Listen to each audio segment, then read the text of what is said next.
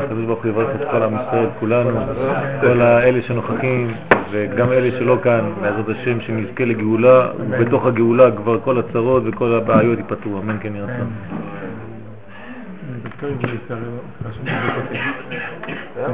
לא יודע, יש עוד אנשים או שהם מתחילים? הם כבר בדרך או שפה?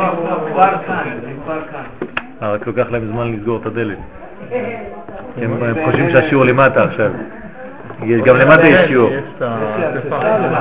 שיעור? יש שיעור, למטה גם. שיעור מיוחד. אה? לא, לא, הרוב מבפנים. רוב בריח. לריח. כן. לריב. לא, לא, זה בשביל להציל אה, נפש אחת מישראל. אה, זה חשוב מאוד. איפה הזמר? הבאת דיסק? מה זה? איפה? איפה אתה? אני רוצה דיסק, כן מה זה? התקופה, כן, אני יודע. לא אמרתי שאני מקשיב, אני רק רוצה את הדיסק. בעזרת השם, בעזרת השם. טוב, אל תשכח, זה בנרו, בינינו, סליחה. נבוא יאיר. בנרו יאיר. טוב. בעזרת השם אנחנו נלמד ברשותכם אה, מבית גנזי של הרב ליאור שליטה על עניין יום השמיני ועל ביטול היצר הרע. כן, כמה שניתן. היית במסכת שבת דף פ"ז. תנא, אותו יום נטל עשר עטרות. כן, אנחנו מדברים על יום השמיני שהוא ראש חודש ניסן, שבו הייתה חנוכת המזבח, היה חנוכת המזבח, כן, ואותו יום נטל עשר עטרות, כך אומרת הגמרא, והיא מפרשת אחד אחד, כן, ראשון לבריאת שמיים וארץ וכו' וכו'. ראשון שירדה בו האש, ראשון שנפסקו הבמות, לקטיר על הבמות, וראשון שישראל קיבלו ברכה, וראשון, כן, הרבה ראשון לכל דבר. לפי המבואר, זאת אומרת היום השמיני הזה הוא יום מיוחד, יום שהמדרש אומר שהוא כמו בריאת שמיים וארץ. אותו דבר, כמו היום שהקדוש ברוך הוא ברא את השמיים ואת הארץ, היום השמיני הזה, שהוא אחרי שבעה ימים של חודש אדר, בסוף חודש אדר, לא, בסוף חודש אדר, אחרי שבעה ימים, בראש חודש ניסן, זה היה היום השמיני. זאת אומרת שקדמו לזה שבעה ימים של חודש אדר, וביום השמיני, כן, במשך שבעה ימים בחודש אדר, ישבו הכהנים פתח אוהל מועד, כן, פתח האוהל שם, וחיכו, המתינו, זה היה ימי המילואים. ביום השמיני היה כל מה שקרה, ירדה אש מהשמיים, כן, גם כן לצערנו גם מתו נדב ואביהו, אבל ירדה אש מהשמיים והיה בעצם מה שלא היה מבריאת העולם. כלומר גילוי שכינה בעולם, מה שלא היה כן מבריאת העולם. עכשיו, כאילו עכשיו נברא העולם. באמת העולם נברא לפי אחד מאן דאמר בגמרא שבאחד בניסן נברא העולם, כן, בניסן נברא העולם ולא בתשרה, אז זה מתאים לשיטתו שבעצם יום המשכן היה כמו יום בריאת שמיים וארץ.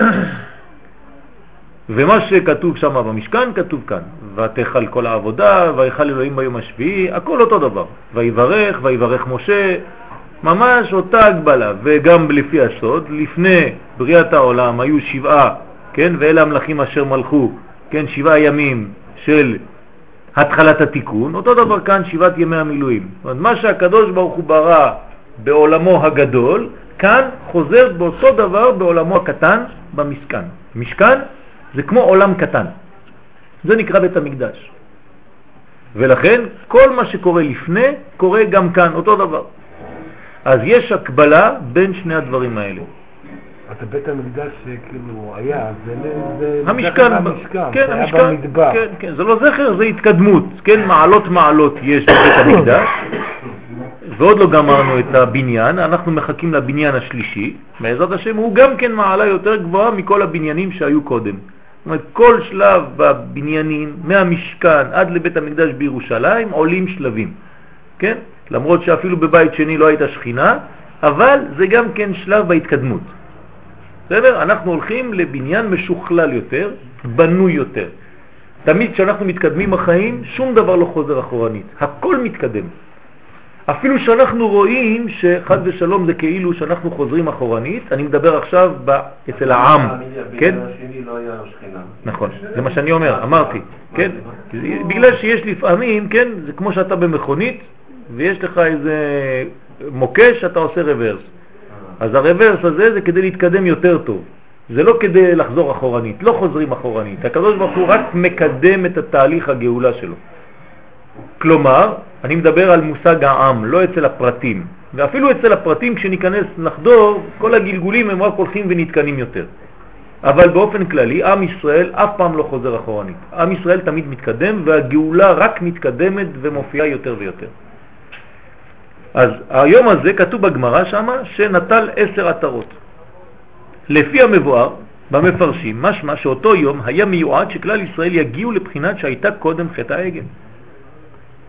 שנאמר עליהם, אני אמרתי אלוהים אתם, ובני עליון כולכם, ולולא חטא נדב ואביהו בהקריבם אש זרה, היו מגיעים לתיקון הגמור, כמו לולא חטא העגל. גם יום אחר היה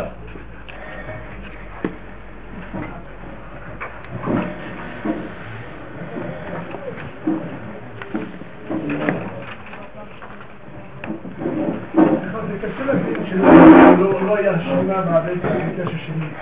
כן. נכון. כל מה שעשו למעלה, נכון. נגד הרומאים, כן. וכל הח- כל החגים שלנו, אה, תשעה באב... אה, לא הייתה שכינה. אני אגיד לך למה. אמר שאומר לא הייתה שכינה בגלל שבימי עזרא ונחמיה לא עלו כולם. ככה אומר.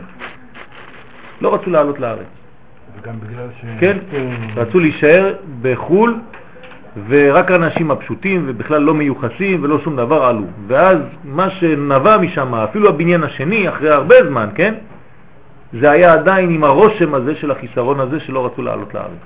כי היה ראוי להם לעשות להם נס בימי עזרא ונחמיה, כמו שהיה בימי יהושע בן נון, ככה אומרת הגמרא. ולא נעשה משום זה, בגלל שלא עלו כולם. כלומר, העלייה לארץ היא חלק מהבניין הגדול, למרות שיש הרבה בעיות, כן? זה חלק מהגאולה שלנו. כאן אנחנו מדברים, כן? גם היום, שכולם יעלו לארץ? בוודאי. את למה גם? ויעלו בוודאי? במיוחד היום. כן. כן. נכון היום. זה נכון להיום, נכון לעכשיו. כן. זאת אומרת שהיה עוד יום אחד כזה, שגם הוא היה ראוי להיות בו, כן? יום שכמו בריאת העולם. אנחנו ראינו את זה, זה בגמרא בשבת, בדף אחר, כן? שיום השישי, שישי בסיוון, מתן תורה, אותו דבר. רק שם היה חטא העגל. פה היה חטא נדב ואביהו. תמיד בזמנים האלה, בגילוי הזה הגדול, תמיד יש איזה משהו שבא ומונע. אבל למרות הכל, יש התקדמות, מתקדמים. ביום השמיני, למרות זאת ירדה האש מהשמיים וכו'. אז היינו צריכים להגיע לתיקון הגמור. המדרש אומר, לא הייתה שמחה אצל הקדוש ברוך הוא, כן, כמו ביום הזה ש, של, אה, אה, אה, של המשכן, של בניין המשכן, של יום ראשון לחודש ניסן, זאת אומרת היום השמיני שאנחנו מדברים עליו, זה היה ראש חודש ניסן, לא הייתה בו שמחה בעולם כמו ביום הזה, כמו שנבראו בו שמיים וארץ, אותה שמחה. ואני מזכיר לכם ששמחה יכולה להגיע רק כשיש שלמות. כשיש שלמות, כשיש חיבור, יש שמחה. חיבור בין מה למה? בין נותן ומקבל, בין אור לבין כלי. זה השמחה. כל ששון וכל שמחה, כל חתן וכל קלה. בגלל שיש חתן וקלה יש שמחה, בגלל שיש אור וכלי יש שמחה. בגלל שיש שמיים וארץ, חיבור של השמיים והארץ, יש שמחה. לכן זה היום שמתחברים השמיים והארץ, שכינה בתחתונים, זה לא פשוט. יום הראשון שירדה שכינה לעולם הזה. אז לולא חטא העגל, היינו גומרים כבר את התיקון, נגמר. זה שמה, ב, במתן תורה. ואצל אה, היום השמיני זה חטא נדב ואביהו. אבל יש שאלה, כן, כבודו. למה למה בא העגל לעולם? לא שמעתי. למה בא העגל לעולם? העגל? למה בא העגל לעולם? מה הסיבה שבא העגל? הדבר? לפי דעתי, הדבר, הייתה צורה החיים. מה שאומר כבודו, כתוב בספרים הקדושים, שמה שעשו בני ישראל למטה הוא בעצם רק להביא חלק מהמרכבה העליונה. כלומר, אחד מהפנים של המרכבה למעלה זה פני שור, נכון? והם רצו, הם אמרו, אם במרכבה העליונה יש פני שור, אז אנחנו רוצים בעולם הזה, ופני שור שם למעלה זה בצד שמאל, כן? פני שור משמאלו. כלומר, אנחנו רוצים להביא לעולם הזה איזה מין דמות, כי פני אדם נעלם. מי זה היה פני אדם? משה רבנו. ומשה האיש לא ידענו מה היה לו, אז יש לנו לפחות משהו שמייצג את הכוח של המרכבה העליונה. ולכן רבי יהודה הלוי בכוזרי ממעט בערכו של אותו חטא, באותו חטא. הוא אומר שזה לא כל כך חטא חמור כמו שרוצים באמת לומר, ועובדה שהיו רק שלושת אלפים הרוגים במגפה. כן? אז הוא ממש אומר שהחטא הזה, למרות חשיבותו וגריעותו, כן, והבעיה שיש בו, כן, לא צריך יותר מדי, זה לא עבודה זרה פשוטה כמו שאנחנו חושבים. עכשיו, וכן משמע בדברי חז"ל שדרשו שהייתה שמחה במרום כיום שנבראו שמיים וארץ, באותו יום השמיני. זה כמו בקריאת ים סוף, נכון? גם שם נגענו בנקודה השמינית, אז ישיר משה, אז, א' ז'. אז זה א' ועוד ז' זה שמונה. כשנוגעים במדרגה הזאת שאנחנו רואים את האינסופיות, את מה שמעבר לטבע שלנו, אז מיד נכנסת שמחה, כי אתה אומר, טוב, זכינו, למרות הכל, זכינו. האלף מופיע בזין, אז.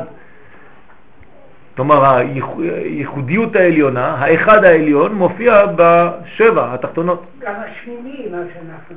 גם השמיני, זה מה, זה מה אנחנו מדברים עכשיו על היום השמיני, אותו יום השמיני, כן, זה ממש יום שהוא נשמתי, כן, שמונה זה אותיות נשמה, זה דבר שהם מעבר לטבע שאנחנו מבינים. זה שמן, חוכמה, חוכמה שיורדת לעולם הזה, חוכמה אלוקית. והכוונה קודם חטא עץ הדעת, שהאדם הראשון היה בגן עדן, גם האדם הראשון אותו דבר, הוא פספס, הוא גם היה ביום השישי.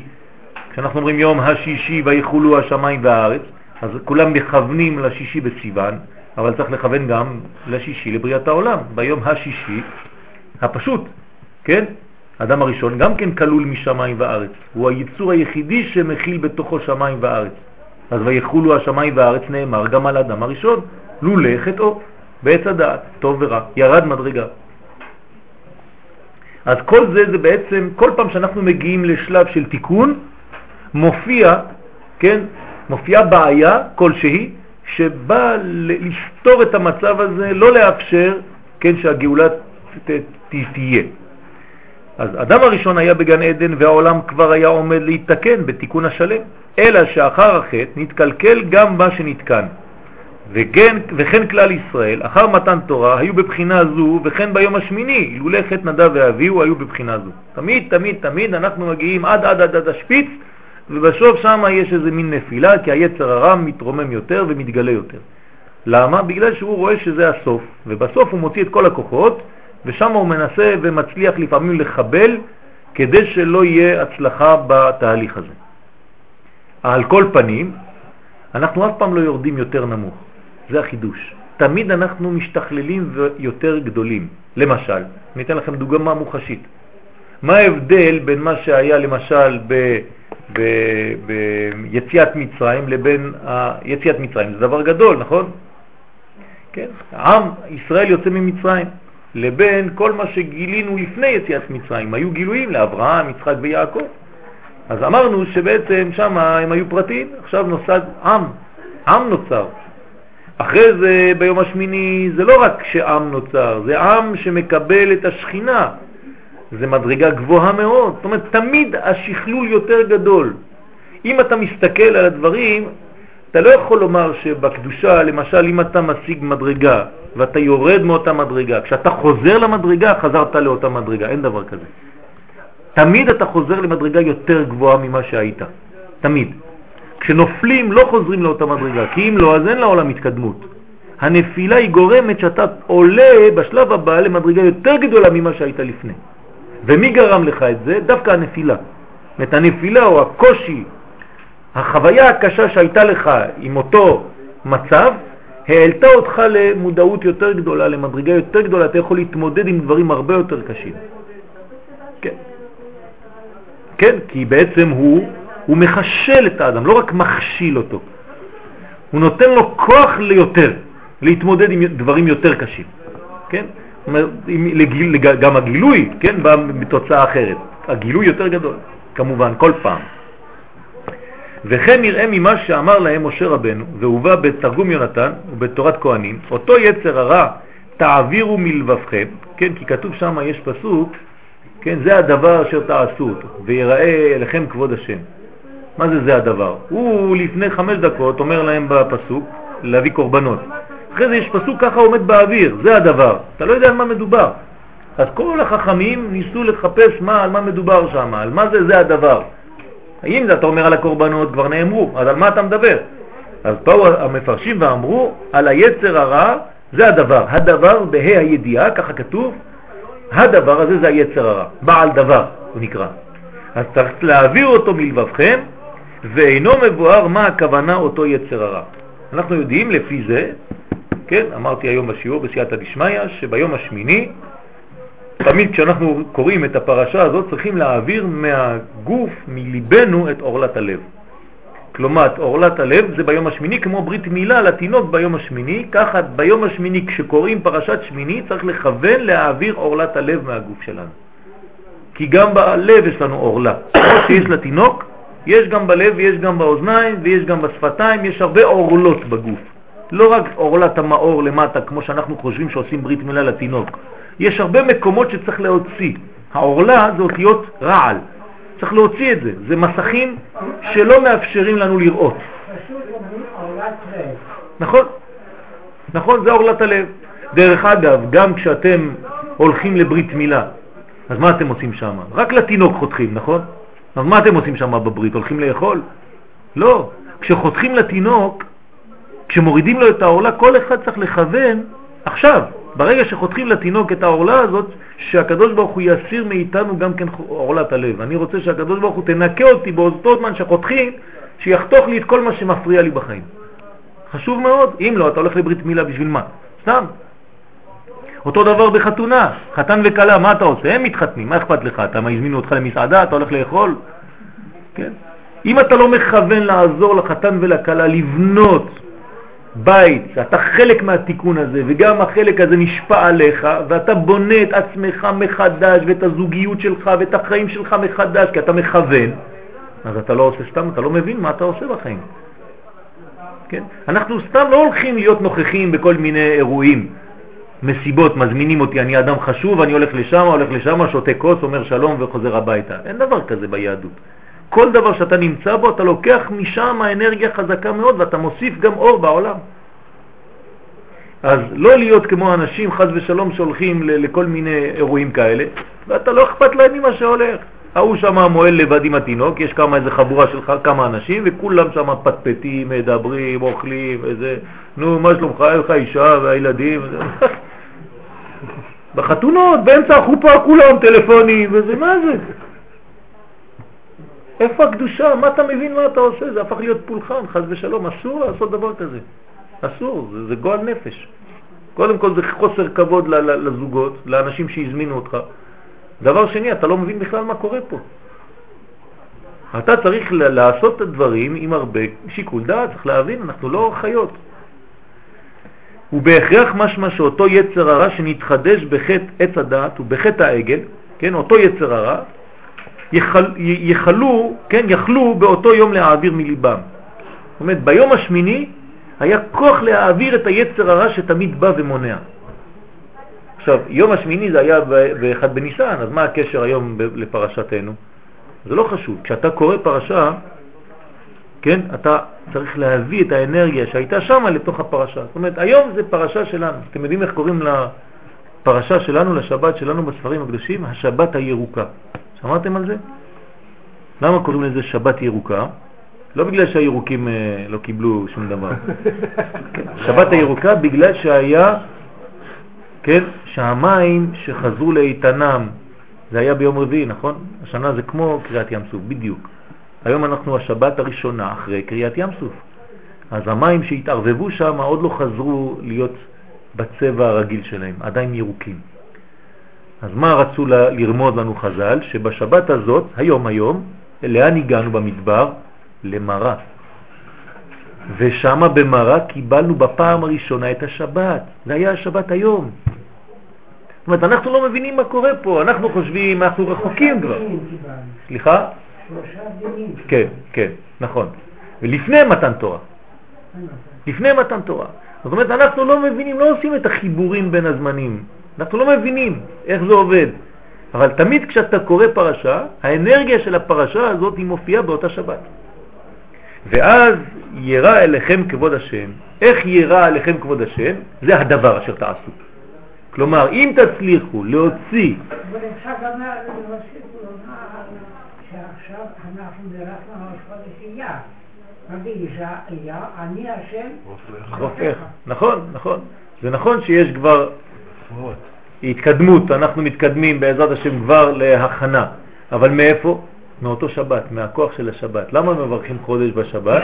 בגלל שהשבת נותן כוח, אי אפשר להחליט על ראש חודש אם זה לא מהשבת עצמה. למה? כי השבת הוא שורש לכל הזמנים. ממנו מתקדשים כל הזמנים. אז אם אני רוצה לחדש דבר, שזה עוד יום טוב, שזה ראש חודש, מאיזה כוח אני לוקח את זה? חייב מהשבת. כי אותו קידשת, כן? מכל הימים, מכל הזמנים, כן? זה העניין של השבת. אני חוזר לעניין, ב, ב, מה שמונע מאיתנו לראות את האור של הקדוש ברוך הוא, זה תמיד המסכים. אז בשביל זה היה לנו קריאת ים סוף. כל פעם שאנחנו מדברים על קריאת ים סוף צריך להבין שאנחנו קורעים את המסכים שמפריעים לנו בחיים. אנחנו צריכים לעבור קדימה, לא לפחד. יש הרבה דברים שמפחידים אותנו, אנחנו כמו מול הים, דבר אל בני ישראל ויסעו, תתקדמו, אתם בני ישראל, יש לכם חוש מיוחד שאתם יכולים להתקדם, זה לא הגיוני, אתה הולך למות, אתה נכנס לתוך המים, אל תדאג. זה עם ישראל, הוא מתקדם, מתקדם, מתקדם. ומה שקרה שם זה רמז לכל ההיסטוריה שלנו, שתמיד אנחנו נתקדם, איפה שלא יהיה, אנחנו נקרא את כל ים סוף שיש. כן? שום דבר לא יפריע. זה מה שנקרא, והומלתם את עורלת לבבכם. כל פעם שאני רוצה שהקדוש ברוך הוא יאיר דרכי עוד יותר אור לעולם, אני צריך להוריד שכבה אחת שמסתירה. זה נקרא עורלת הלב. ואז, ברור, באופן טבעי, ואז יירא עליכם כבוד השם לכל אחד ואחד מבחינת ישיבה בגן עדן כאדם הראשון. זאת אומרת, אנחנו צריכים לחזור למדרגה שאנחנו יושבים בגן עדן כמו אדם הראשון. היה לו יצר הרע, אבל יצר הרע חיצוני שהוא הזמין, כן, על ידי הסקרנות. אני לא ראיתי אף אחד שמישהו גרם לו, כל אחד גורם לעצמו, לא רק הוא. גם אנחנו, כולנו, אותו דבר. אף פעם היצר הרע לא בא סתם, אנחנו מזמינים אותו. אני שואלת אם האדם הראשון היה טהור, הוא היה טהור לפני החטא. בוודאי, בוודאי, אבל, אבל יש לו סקרנות, והסקרנות הזאת כן מזמינה חטא. כמו שאצלנו אנחנו כולנו טהורים, כולנו, נשמה שנתת בי טהורה. ואפילו כולנו צדיקים, כולנו חכמים, כולנו נבונים, כולנו יודעים את התורה, כן? יש לנו חולשות. ולהבין העניין, נבאר מה היה מעמדו של אדם הראשון קודם חטא עץ הדעת. מה היה המעמד שלו? ומה נעשה אחר חטא עץ הדעת? ולפי זה נבין באיזה מעמד היו ישראל קודם החטא העגל, וכן נדב ואביהו, ומה גרם להם חטא זה. כלומר, עכשיו אתם רואים שיש הקבלה בין חטא אדם הראשון לבין חטא העגל, ואפשר להמשיך שזה אותו דבר ביום השמיני, ואפשר להמשיך שזה כל הזמן אותו דבר, זאת אומרת, מה שאדם הראשון במרכאות נכשל בו במבחן הפרטי שלו, שהיה כללי, אבל רק אדם הראשון שם, חוזר, אותו מבחן חוזר כל הזמן בהיסטוריה, עד גמר התיקון. השכל מכשיר אותנו. כן, כן, השכל, הדעת, הדעת, יותר מהשכל. עץ הדעת. יפה. כשאדם הוא יש לו רק דעת ואין לו חיים, זה מה שהסברנו, כן? מה ההבדל בין עץ הדעת לבין עץ החיים? זה אדם חושב שהתורה זה ספר, אז יש לו דעת, אז הוא לומד דעת, דעת, דעת, דעת, אבל הוא לא יודע לחיות. כשהוא יוצא החוצה הוא כמו טמבל, כן? דוחף אנשים, מקלל, לא יודע כלום, אבל הוא תמיד חכם, יש לו דעת, זה כלום. זה עזב את עץ החיים ונפל לעץ הדעת. אז הוא יודע טוב טוב הלכות, טוב ורע. מה זה כן. הדעת? הדעת זה בעצם להבדיל בין טוב לרע. יפה מאוד, אבל בשביל זה, כן, אם אתה שוכח את החיים, כן, אז שכחת את העיקר. אדם ששוכח את החיים כדי ליפול לעץ הדעת טוב ורע, אז הוא שכח לחיות, פשוט מאוד. והתורה מה אומרת לנו? וחי בהם. קודם כל, וחי בהם, שלא ימות בהם, חד ושלום. כן, אז כל החטאים האלה, כל הנפילות, חד ושלום, נכון? כל ירידה זה נקרא מוות. אפילו שזה לא מוות אמיתי, שאנחנו חושבים מוות אמיתי, כי בשבילנו מוות זה רק בגבעת שאול, זה לא נכון. זה לא נכון. כל ירידה ממדרגה שלך זה נקרא מוות. כל פעם שאתה בצער, כל פעם שאתה יורד, כל פעם שאתה בוכה משום צער, כל פעם שאתה קיבלת שוק כלשהו, ויש לך נפילת רוח, זה נקרא מוות. וכל פעם שאתה הפוך, שמח ממשהו, קיבלת חיים מחדש, אתה חי. אז תחיית המתים זה יכול להיות כשאתה מתקשר לבן אדם שהוא עצוב ואתה עושה לו ברכה בטלפון, זה עכשיו נקרא תחיית המתים. אתה מחיה מתים. כן, זה נכון. זאת אומרת שיש לנו כוח להחיות מתים. מה אתם חושבים? כן, מחיים אבל מתים. זה רק הדבר הקשה מזה. זה הדבר קשה מאוד, אבל צריך להתאמץ לזה, כן? כולם עושים את זה. מי שרוצה עושה את זה. לפני שבאת לשיעור היית יכולה להתקשר לחברה שלה ולעורר אותה ולהגיד לה, אני אוהבת אותך, כן? אני שמחה, ברוך השם, אני שמחה, ברוך השם, שאת חברה שלי, שאת שכן שלי, אני שמח שאתה תלמיד שלי, אני שמח שאתה הרב שלי, כן, אתה נותן לו חיים. זה נקרא תחיית המתים. עזרת לו למשהו. ועל כן, וכן נדב ואביהו, ומה גרם להם חטא זה? והנה לפי מה שמבואר במגיד משרים, כן, לבית יוסף, מגיד משרים זה ספר שכתב רבי יוסף קרא, כן, קרו, ובמסילת ישרים. ועוד, הרי תכלית הבריאה היא להטיב לברואיו, שהיא הכרת כבוד מלכותו, כמבואר ברש שאר הכללים, שזו ההטבה שאין למעלה ממנה.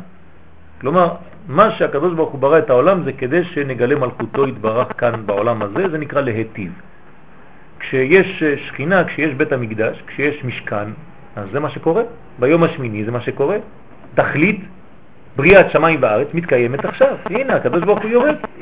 מה אתה רוצה יותר מזה? ציפינו לזה כבר 2,500 שנה. הרי בניין המשכן ביום השמיני זה 2,500 שנה אחרי בריאת העולם. אז כל העולם לא היה קיים עד עכשיו. היה קיים אבל מחכה. ממתין לרגע הזה שהשכינה תרד. תראו איזה סבלנות יש לקדוש ברוך הוא. 2,500 שנה הוא מחכה שמישהו יבוא, יבנה לו איזה היכל שתגרש שכינה שם. כן.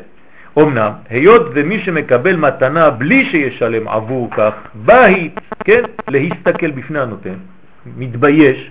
אם אני נותן לכם מתנה ואתם לא עושים מאמץ כדי לקנות את המתנה הזאת, זה הופך להיות מתנה חינם, אתם לא עושים שום דבר, אתם לא מחזירים משהו, אז זה לא טוב. בסוף מה קורה? אתם מתביישים להסתכל בפנים של מי שנותן לכם. אז תמיד, תמיד, תמיד כשנותנים לכם מתנה, או כשאתם מקבלים מתנה, אל תקבלו אותה סתם ככה. תעשו משהו, כן, כדי שהמתנה הזאת לא תהיה מתנה חינם. אם לא, אז זה לא מצב נורמלי, זה לא טוב. זה לא בשביל שזה שנותן הוא רוצה לקבל משהו, אבל זה בשבילכם, בשביל המקבל. תמיד המקבל צריך לתת משהו. אם הוא נותן, זה כבר טוב. הוא יכול לתת אפילו חיוך. הוא יכול לתת תודה, זה גם חלק, כן? ולהגיד, שמע, מה שאתה עושה כאן זה דבר חשוב בשבילי, וזה אמר לך משהו, זה כבר נתינה, הוא נותן לך. יש מצבים אחרים. אם אתה נותן לאדם חשוב, אז עצם העובדה שאתה נותן לו, זה כאילו הוא נתן לך. אם אני עכשיו הולך לתת לרב שלי, כן, מתנה, כתבתי ספר, הלכתי להביא את זה לרב שלי. מי נותן למי? הוא נותן לי. מה אני, סתם ילד קטן נותן לו ספר, אז הוא מסתכל, אומר, פשש, כן, זה רק, רק, רק זה שהוא קיבל את זה ועשה לי ככה, פשש, זה כבר מתנה, הוא נתן לי, כן? חזרתי כאילו שהוא נתן לי, כן? ואני נתתי לו, נכון? לא, הוא נתן לי. זאת אומרת, צריך לדעת מי נותן ומי מקבל, לא רק באקט הזה של נתינה וקבלה. ואם כן, אין זו הטבה גמורה, ולכן נברא העולם בחיסרון. זאת אומרת, הקדוש ברוך הוא ברא עולם בכוונה שיהיה חסר, כן, כדי שנשלים אותו. כלומר שהוא נותן לנו אפשרות לא לקבל את הדברים בחינם. יש לנו קשיים, יש לנו דברים שהם קשים, כן, לפעמים קשים פחות, לפעמים קשים יותר, כל זה כדי שנקנה, שיהיה לנו קניין בעולם. וזה השלמות, ככה משיגים שלמות. כמו שאמרו חז"ל, בונה עולמות ומחריבם, ואף שבששת ימי בראשית נתקנו העולמות על ידי התערותא דלעילא, כשהקדוש ברוך הוא ברא את העולם, הוא ברא את זה מעצמו, לא היה אף אחד שיעשה שום דבר, רק הוא לבד, זה נקרא התעוררות מלמעלה, אבל נשאר חלק האחרון, כן, מים נוגבים שבמלכות לתיקון על ידי האדם הראשון. זאת אומרת, הקדוש ברוך הוא השאיר, אני מדלג על הדברים ומסביר אותם באופן פשוט, הקדוש ברוך הוא השאיר בכל הבריאה שלו חלק אחרון קטן כדי שהילד הזה שעוד מעט יבוא, האדם הראשון, יגמור. ואז כשאדם הראשון יגמור את העבודה, הוא יגיד, הנה עשיתי את כל העבודה. זה לא נכון, הקדוש ברוך הוא עשה כבר 99 אחוז, והוא נותן לך רק אחוז קטן לעשות אותו. מעט מאלוהים. וזה שש אלף שנה נתן לנו בשביל לעשות את המילוי הקטן הזה. שש אלף שנה, ועוד לא הצלחנו. כן, אנחנו כבר ב-5766 ועוד לא הצלחנו להשלים. אנחנו משלימים, אבל עוד לא נגמר, חסר עוד חלקים קטנים מהפאזל. זה היה שש שעות, מה... כן, של יום שישי. כן, כן, כל זה מקביל, כל זה מקביל, בדיוק, בדיוק, כמו שאומרת הגמרא בסנהדרין.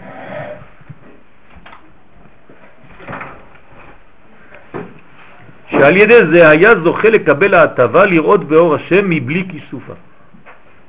זאת אומרת, מבלי בושה. כן, נהמה דכיסופה, בלי לחם ביזיון. אם האדם הראשון היה גומר את העבודה, זהו, היה בא משיח ולא היה צריך שום דבר אחר. ובתחילת הדברים, על ידי שעשה מצווה, מצוות והתפלל, התחיל לסכל קוצים מן הכרם, לעשות התיקון. כן, אדם הראשון כתוב שהקדוש ברוך הוא נטע כרם ושם את אדם הראשון שם לעובדה ולשומרה. זאת אומרת מצוות עשה ומצוות לא תעשה, זה נקרא בלשון חכמים שכאילו הוריד את האבנים מהשטח של האדמה כדי שיצמח בו שם צמחים יפים. אז הקדוש ברוך הוא שם לו כמה אבנים, אז אומר לו הנה עכשיו תתחיל לסכל, תתחיל ליישר את השטח פה, כן תחרוש. אבל אחר אכילתו מעץ הדעת, לא רק שלא השלים התיקון, אלא קלקל כל מה שנתקן בשישה ימים. זה הבעיה. זאת אומרת, כשאדם הראשון נכשל, אז הוא מקלקל לא רק את החלק שלו, את כל מה שהיה עד לפני, הכל יורד חזרה כאילו לא נעשה כלום. זאת אומרת, אנחנו חוזרים רוורס אחורנית. נכון, אז גם זה חלק מההתקדמות. זאת אומרת, הנפילה הזאת זה חלק מבניין. כלומר, זה מחזק את האדם לעשות עבודה הרבה יותר רצינית ממה שהוא היה צריך לעשות עד עכשיו. וזו ההתקדמות האמיתית. זאת אומרת שאם בהתחלה הוא היה מקבל נגיד אה, אה, שקל בשביל העבודה שלו, עכשיו בגלל שהכל חזר אחורנית והוא צריך לעשות עבודה הרבה יותר רצינית, אז הוא יקבל אלף שקל. אז גם התוצאה תהיה אחרת. בסדר? ועל זה באה עבודת כלל ישראל, כן? רק כלל ישראל יכול לעשות עבודה כזאת, זה לא עבודה של פרטים. כלל ישראל, אדם כללי, עם, בששת אלפים שנה לתקן מה שנפגם בעץ הדעת.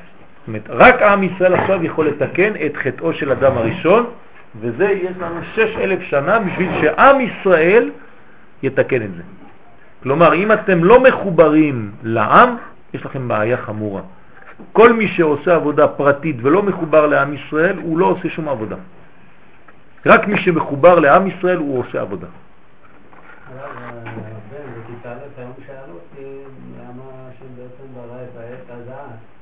למה השם ברא את עץ הדעת? הוא ממשיך את פסח, ברוך השם שואל שאלות. כן. זה, זה העניין, זה בדיוק אותו עניין. ברא את עץ הדעת כי עץ הדעת חשוב, צריך לדעת מה טוב, מה רע. אבל אחרי שטעמת מעץ החיים. אם אתה טועה מעץ הדעת לפני שאתה אוכל את עץ החיים, אז כבר ירדת. אתה צריך קודם כל לטעום את עץ החיים, ואחרי זה, כשטעמת את עץ, את, את עץ החיים, אז אתה יכול לראות עכשיו מה טוב ומה רע, כי בלי זה אי אפשר. רגע, היו שני עצים, עץ החיים גם היה אסור לגוע בו. עץ החיים יש לו זמן, גם עץ הדת יש לו זמן, יש זמנים לכל דבר. אמרתי אם הוא היה אוכל מעץ החיים ולא היה אוכל כתוב מעץ הדעת טוב ורע לא תאכל ממנו, לא כתוב שאסור לאכול מעץ החיים. החיים? כן, בוודאי, בוודאי. אז מה קורה אם הוא היה אוכל מעץ החיים? זה מה שאני אומר, היה חי לעולם ונגמר הסיפור. לא כן, היה- לא היה, לא נגמר. הסיפור, כן. הרב שרקי אומר שהוא הלך לאוניברסיטה לפני שהוא נכנס לישיבה. זה הבעיה. כן. אם הוא היה נכנס לישיבה לפני שהולך לאוניברסיטה, לא היה בעיה. אבל הוא הלך לאוניברסיטה לפני זה, ואחרי זה הלך, רצה להיכנס לישיבה. אז אחר כך יש לך כל מיני רעיונות וכל מיני דברים של אה, שכל אנושי שקצת סותר את ההיגיון האלוקי. כי אתה רוצה להבין הכל, אתה חושב שאתה מבין הכל. אז חס ושלום אנחנו לא מזלזלים, כן, אדם הראשון זה אדם גדול, אנחנו לא יודעים, אבל זה מה שאומרים לנו חז"ל. ואחר זה ישובו למצב של אדם הראשון קודם החטא, אבל למצב הרבה יותר גדול. אם אנחנו נחזור לאותו מצב, אז מה עשינו? שום דבר. אלא שהתיקון שלנו עכשיו יחזיר אותנו למצב של אדם הראשון הרבה יותר גבוה ממה שהיה גם לפני שהוא חטא. זאת אומרת, לפני שהוא חטא הוא לא היה במדרגה הכי גבוהה שיכולה להיות. אחרי שנתקן אנחנו כאן עכשיו, בדור שלנו בעזרת השם, ונגמור את התיקון, אנחנו נחזור למדרגה של אדם הראשון לפני החטא, אבל יותר גבוה ממה שהוא היה. זה החידוש, כן? ששת אלפים זה דווקא? סוף ששת אלפים? לא. זה ב... אה, תלוי לפי, לפי איזה שיטה, ב, ב, באופן כללי יש לנו 6,000 שנה, היה יכול לבוא בכמה מדרגות ב-6,000 שנה, אבל, אומר הבן איש חי, זה יהיה בסוף האלף השישי. קרוב, כן, חכמים אומרים, קרוב ל-200 שנה, 300 שנה לפני סוף האלף השישי, ככה כתוב. בסדר, אמרתי לכם כבר יותר מדי. כן. 200 או 300? זאת אומרת, כן, זה, אז אה, כן, לא, השארתי, כן. זאת אומרת שאנחנו צריכים לדעת שהדור שלנו הוא דור שהוא ממש קרוב מאוד לגאולה, בלי לתת תאריכים, מה? בוודאי, בעיטה אחישנה, כן, אפשר לקצר. אם כל עם ישראל מחליט ו- ועושה מאמץ ומתקרב, וזה מה שקורה היום, ברוך השם, הרבה הרבה אנשים עושים מאמצים, כן, זה מה שהתחלתם לעשות בשביל אה, אה, הבחירות, כן, תמשיכו לעשות בשביל התורה, זה גם טוב, צריך להמשיך ולעשות שיעורי בית, לעשות חוגי בית אצל אנשים, ברוך השם, זה ברכה גדולה מאוד, אתם לא יודעים איזה ברכה יש בעם ישראל היום, מלא מלא, לכן היצר הרע הוא גם כן יותר גדול. אז יש אנשים שרואים רק את היצר הרע משום מה, ויש אנשים שרואים רק את היצר הטוב, כן? אז צריך להבין איפה אתה רואה את הדברים, אבל שניהם באמת, היצר הרע גדל מאוד בגלל שהיצר הטוב גדל מאוד. זה לא יכול להיות אחרת. כן, אם ראית תלמיד חכם שעובר עבירה בלילה, כן, בידוע, כן, בטוח שעשה תשובה. כן? כי בגלל שהוא עשה תשובה, אז היצר הרע מנסה לחבל בו. אז עם ישראל עכשיו הוא בתהליך גדול מאוד של תשובה שלא היה כמותו מבריאת העולם. תהליך חזק מאוד היום, מאוד מאוד חזק. מה? אנחנו חוזרים לאט לאט למדרגה של נצחיות, של חיים בלי מוות, כמו שהיה האדם הראשון לפני, שנפלה עליו מיטה, נקנסה עליו מיטה. אנחנו חוזרים למדרגה שאחרי האדם הראשון, זה מה שהוא היה אמור לעשות. שלפני האדם הראשון. כן, כן, נכון. מה זה בעצם? זה נצח, זה אומר שאנחנו, כן, צדיקים יושבים ועטרותיהם בראשיהם ונהנים מזיו השכינה ויש גילויים של שפע אלוקי, אנחנו מתוך החיים. לא בורחים מהעולם הזה. בגוף שלנו, אותו גוף, אבל גוף מזוכח. אנחנו רואים הכל, כן, מבעד לגוף, פורחים באוויר, הולכים ללמוד תורה מהרב הגדול, הקדוש ברוך הוא בעצמו נותן שיעור תורה, אנחנו הולכים לשמוע שיעור מהקדוש ברוך הוא, ככה כתוב בספרים. כן. ומבינים דברים, ורואים את כל האנרגיה שבחומר, ומבינים דברים, ויש שפע ובריאות ופרנסה, ו- כן, אומות העולם באים ומשמשים אותנו, לכל אחד מישראל, אלפיים אנשים משמשים, כן, מחזיקים בציציות. לא, לא, זה פה. אבל כולם באים ועובדים בשבילך, שולחים לך, כבוד הרב, הרב הרב עומר, לא הרב עומר, היום עשרה ימים. זה לא אחרי שמתים? לא, לא כל לא, זה? מבוטל המוות. לא אחרי שמתים? לא, לא, לא. מבוטל המוות. כן, כן? בילה המוות לנצח. זה כן? לא בעולם הבא. זה- בעולם יש- הזה. לא, עולם הבא, טוב, יש עוד הרבה שיעורים פה, אני רואה שהשיעורים הולכים ונהיים יותר ויותר... אה, העולם הבא זה בהווה, נכון? לא, אחרי שנפטרים. לא, לא, אז אני שואל אותך שאלה, העולם הבא בעברית זה בהווה או בעתיד? בהווה. למה? זה עולם שבא. עולם הבא. עכשיו. לא כתוב עולם שיבוא, נכון? כן. אז איפה זה עולם הבא עכשיו? עכשיו זה פה, הנה עכשיו אנחנו בעולם הבא, אנחנו לומדים תורה, אנחנו נקשרים לעולם הבא. נכון, נכון, בדיוק, זה חלק. עולם הולך ובא. זה עכשיו עולם הבא, זה לא עולם שיבוא. אז אנשים תמיד אומרים להם עולם הבא, הם חושבים שהם צריכים למות ואחרי זה לראות. אז יש אומרים, טוב, אז אני אקצר. בוא נקפוץ עכשיו, וישר נעבור לשלב השני, שלב ב'. כן, זה לא, זה לא ככה. עם ישראל זה דווקא כאן, בחומר. דווקא, תחיית המתים, מה זה תחיית המתים? זה חוזרים, הנש- הנשמות חוזרות לגוף, תחיית המתים. תראה עולמך בחייך. נכון, בעולמך תראה כן, בחייך לא תראה. ראית העולם הבא בעולם הזה. יפה, מאוד. זה הברכה הכי גדולה שהיו אומרים התנאים. לא. שנה- חד חרוב, מה זה חרוב? זה לא אפוקליפס, כן, זה אצל הגויים, כן, אנחנו עם ישראל לא מאמינים בדברים כאלה, לא יהיה חורבן? לא. לא, יהיה חורבן המצב שקיים היום כדי לבנות עליו מצב אחר, אבל לא יהיה חורבן העולם כמו שאנחנו חושבים, אין דבר כזה. דרך אגב, מה שאני אומר לכם עכשיו עוד מעט יצא גילוי גדול מאוד, כן, מרבי נחמן מברסלב. שמעתם על זה? טוב, אז אני לא אומר את כל הדברים, אבל עוד מעט מתפרסם משהו חשוב מאוד, חשוב ביותר. כן, רבי נחמן מברסלב גילה את התאריך שבו יבוא מלך המשיח. והוא אמר את זה לשניים מהתלמידים שלו. בעגלה כשהוא היה הולך מאומן, פעמיים הוא אמר להם תוך שלושה, שלוש שנים. אחד מהתלמידים כתב את כל מה שהוא אמר, הוא דיבר במשך שעתיים בעגלה, וזה נקרא מגילת סתרים. הוא החביא את המגילה הזאת, וזה עבר מאחד לשני, כל אחד אמר שגנבו לו, וזה וזה וזה, זה הגיע לארץ ישראל.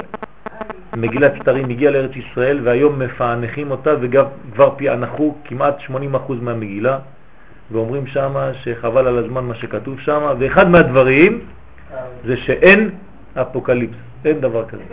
מה זה אפוקליפס? זה כאילו שכל העולם נחרב, כמו שאומרים אומות העולם, אין דבר כזה. כן, אז אה, אני לא, לא, לא אומר יותר מזה, אבל כנראה שעוד מעט יוצא ספר, כן, עוד, אה, זה לא, לא כל כך פשוט הדברים האלה. גוג ומגוג, כן, זה דמגוגיה.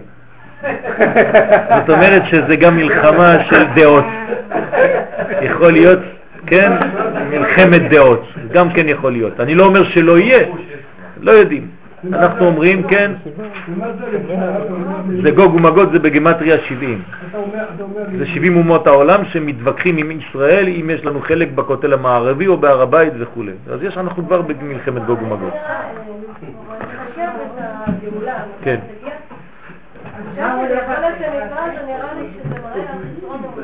כן, כן.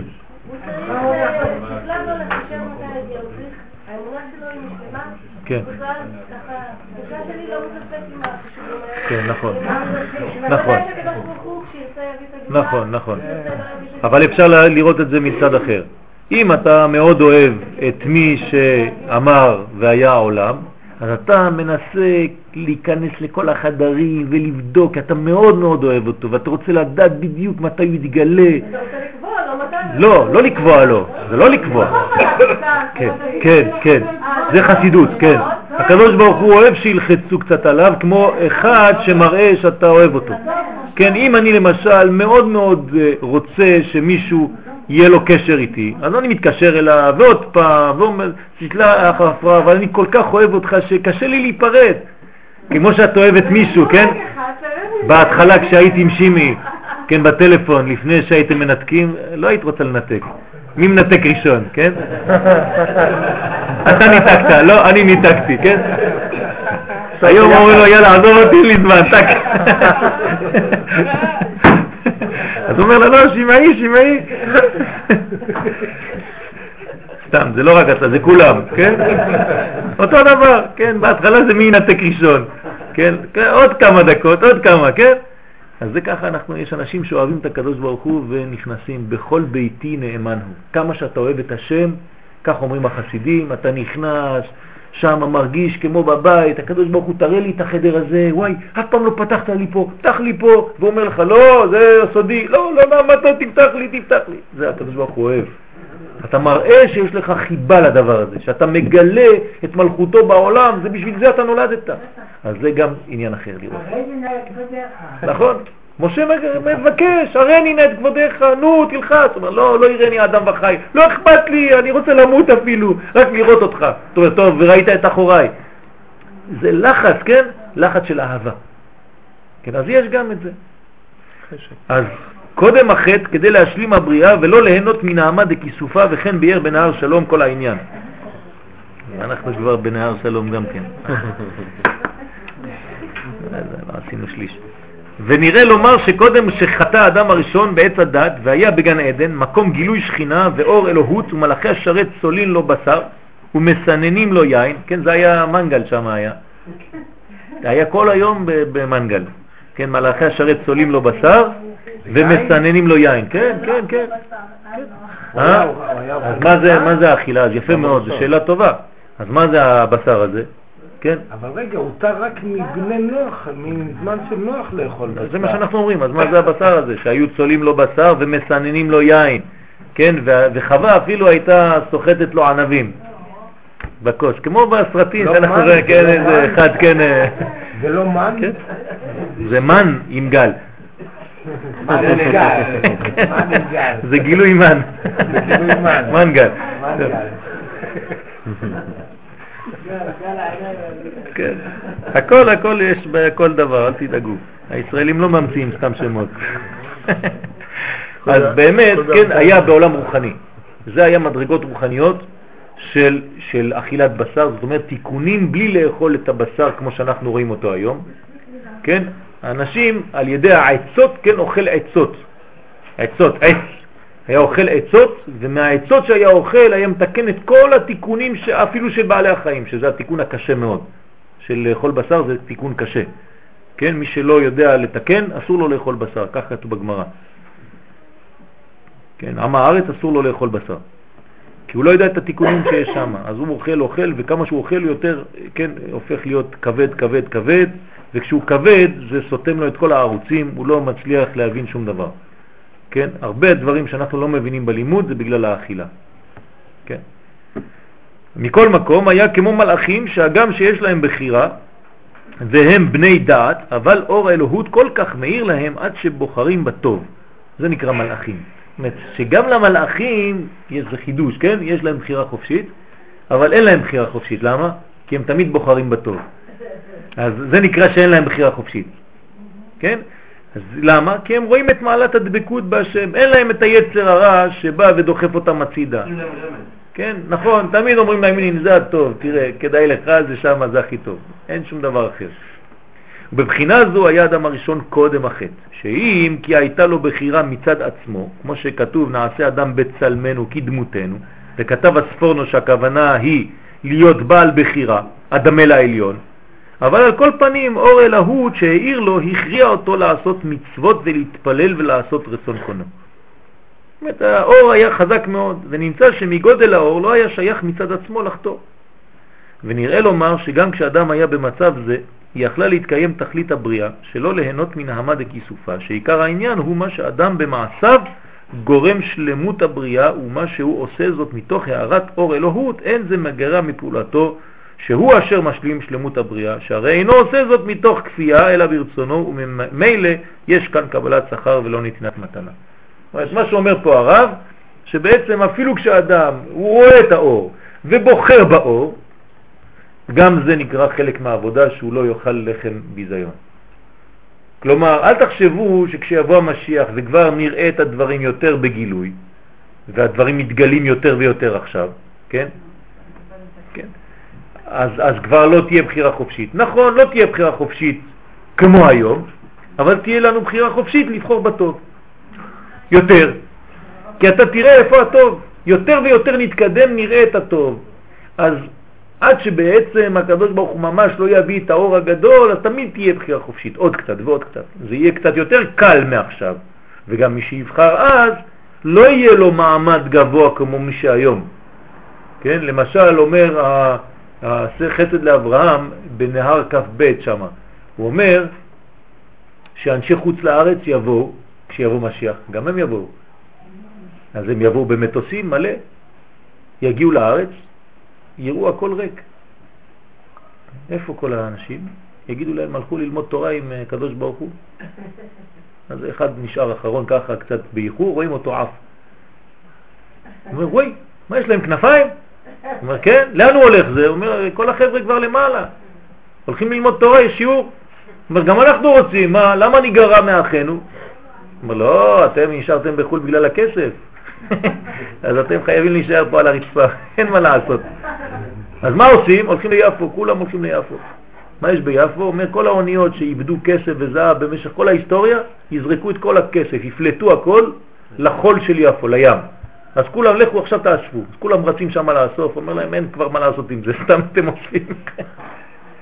אז הם דואגים, כן? יש להם דאגה. כתוב דאגה ממש, יעשו הפגנה נגד מלך המשיח, כך כתוב. ויגיד להם אין מה לעשות. אתם, הם באו לארץ, היה להם קשה, לא היה להם פרנסה, פיגועים. פיגועים, כל מיני דברים בשביל הקרבה הזאת לאלוקות. אתם רציתם להישאר שם בשקט. מה אתם חושבים, זה אותו דבר? זה לא אותו דבר. אז נכון שיש ניסיון ויש מדרגות מדרגות לכל דבר. אז אני נותן את השיעור הזה כשאני הולך לעשות סמינר. אז כולם נרשמים מיד. כן, מה לעשות? כן. וכל זה היה קודם חטא עץ הדעת, שהיה כמלאך שיש לו בחירה ומגודל האור הכריע על טוב. אמנם אחר אכילתו מעץ הדעת, כן, כשהוא כבר נכנס בו הסקרנות הזאת, כן, לאכול מעץ הדעת, לדעת טוב ורע, כן, להיות כמו אלוהים, זה מה שאומר לו הנחש, אתה תהיה כמו הקדוש ברוך הוא. אומר לו, זה, זה אני רוצה. זאת אומרת, זה יצר הרע של תלמידי חכמים, זה לא יצר הרע פשוט. הוא לא אומר לו, תאכל, כדאי לך, תעשה נגד. אומר לו, לא, אתה תהיה כמוהו. אה, להיות כמוהו אני רוצה. אז הנה, בשביל זה תאכל, גם הוא אכל. כך אומר לו הנחש. זאת אומרת, איך הוא הגיע להיות משהו? גם הוא אכל לפני. הוא אומר, תן קצת, תטעום, גם אני רוצה להיות. כן? זה יצר הרע של קדושים. לפעמים כשאנשים הם במדרגה גבוהה מאוד, הם צריכים מאוד להיזהר. ראינו היום נדב ואביהו, כן? צריכים מאוד להיזהר. יש קרובים ויש קרובים מדי. זה צריך להיזהר מאוד. או שאתה בגבול, או שאתה עובר וגם נשרף. בקרובי אתקדש. נכון. אז זה העניין של בקרובי יקדש, זה הכוח של, של להיזהר מאוד, כן? כשאתה קרוב, לא להיות קרוב מדי. להיות קרוב כמו הקרבה שחכמים אומרים לנו, כן? אז שנתרחק מאור אלוהות נעשה במצב של תערובת טוב ורע, שיש בו יצר טוב ויש בו יצר הרע, ושניהם שווים, זה שופט לטוב וזה שופט לרע, ומעורב באדם עצמו טוב ורע, הוא כבר לא יודע, כן, כל אחד אומר לו, כן, תעשה, אומר לו, לא, אל תעשה, כן, כל האדם לפני שהוא מחליט החלטות, כל הזמן יש לו התלבטויות, ולפעמים הוא כבר לא יכול, הולך, אה, הוא כבר לא יכול, אז הוא הולך לראות איזה רק יצר טוב, שיהיה רק יצר טוב. אז הוא אומר, אני אלך לרב, לפחות אצלו אני רואה רק בלוק של יצר טוב, כן? כי הוא בעצמו כבר לא יכול להחליט. אז ואין מאיר לו אור אלוהות להכריע ולהימשך אחר הטוב. כן, הוא יודע איפה הטוב. למה אנחנו יודעים איפה הטוב? הרי כולנו, אם אני שואל אתכם עכשיו, אם אתם יודעים שהקדוש ברוך הוא זה טוב והתורה זה טוב, כולכם אומרים טוב, נכון? זה נכון. אז למה לא כולם עושים הכל תמיד? למה אנחנו לא קמים בבוקר לתפילה? למה אנחנו לא קמים בבוקר ללימוד? למה אנחנו לא לומדים כל הזמן? למה אנחנו לא מתקרבים ממש לקדוש ברוך הוא? אם אנחנו הרי יודעים את זה. אלא שהזמן, כן, הוא מפורר את הדברים. אתם יוצאים עכשיו מהשיעור, עוד חמש דקות, עוברים דרך הפיצה, יושבים שם, קצת איזה בדיחה אחת או שניים, טק, טק, טק, זה יורד, יורד, יורד, יורד, אחרי זה אתה מתחיל לאט לאט, כבר אוכל בלי זה ברכה, אומרים לך בירכת, אוי עכשיו יצאת משיעור, כן? ומה קורה? אלא שאנחנו, הסף המודעות הזאת יורד, יורד, יורד מהר מאוד, היצר הרע בא ומתחיל לפעול. מתי? בפתח, לפתח חטאת רובץ. כן? אתה יוצא מה, מהמדרגה, מיד הוא מופיע ומתחיל להוריד את המדרגה. ולכן הבחירה בידו באופן שקול, אם לקיים מצוות או חז ושלום, להפך. אז תמיד הבחירה ביד האדם. באופן שמבואר לפי זה כי הבחירה של טוב ורע באדם באופן שקול נתחדשה רק אחר חטא עץ הדעת. זאת אומרת שיש חידוש בחטא הזה. דווקא בגלל החטא, יש לו עכשיו בחירה אמיתית, חופשית ממש. נכון. אז זה דבר חשוב מאוד, ולכן אנחנו רואים שזה לא ירידה ממש. זה ירידה, אבל שמאפשרת לנו עכשיו עלייה אמיתית. למה? כי לפני זה לא הייתי בוחר באמת, עכשיו אני בוחר באמת. כלומר, אם אדם עכשיו, ואני מוסיף עכשיו על מה שכתוב פה, בדור שלנו, עוד יותר, אם אדם בדור הזה עכשיו בוחר בטוב, אתם לא יודעים איזה ברכה זה. למה? כי הרע כל כך גדול וכל כך מושך, שאדם שבוחר היום בטוב הוא צדיק, הוא חזק מאוד. אז לא לפחד כל הזמן ליפול, כן? אנשים אומרים נפלתי, מה אני אעשה, אני כבר אבוד, זה לא נכון, חז ושלום. אל תגיד דבר כזה. נכון, יש לך בעיות, יש לך זה, אבל אפשר לעזור. ולכן צריך מאוד מאוד מאוד כל אחד לדאוג אחד לשני, לא סתם באוויר. אתה רואה שאדם אין לו כסף, אתה רואה שאדם אין לו שמחה, כמה שיותר. נפילים, נפילים זה מלאכים שם של, של, שנפלו, כן, שני, שניים שם, אחד נפל שם לעזה והשני לאותו דבר עם א' ל' בסוף, כן? זה שני, שני מלאכים שרצו לרדת למדרגת הבחירה. כלומר, המלאכים האלה רצו לרדת ולהגיד, הנה, גם אנחנו רוצים. אבל כשהם ירדו לפה, כתוב שהם התחילו להסתכל על הבנות ונמשכו אחרי תאוות העולם הזה. כלומר, לא יכלו כבר לעלות, ונשארו יותר מדי זמן, והמלאכים כשהם יורדים מהעולם הזה, הם לוקחים את הלבוש האנושי, הגשמי, ואחרי זה היה קשה להם לעלות, ולכן הם נשארו למטה, נפילים, קוראים להם נפילים. כן, הם נפלו ממדרגתם.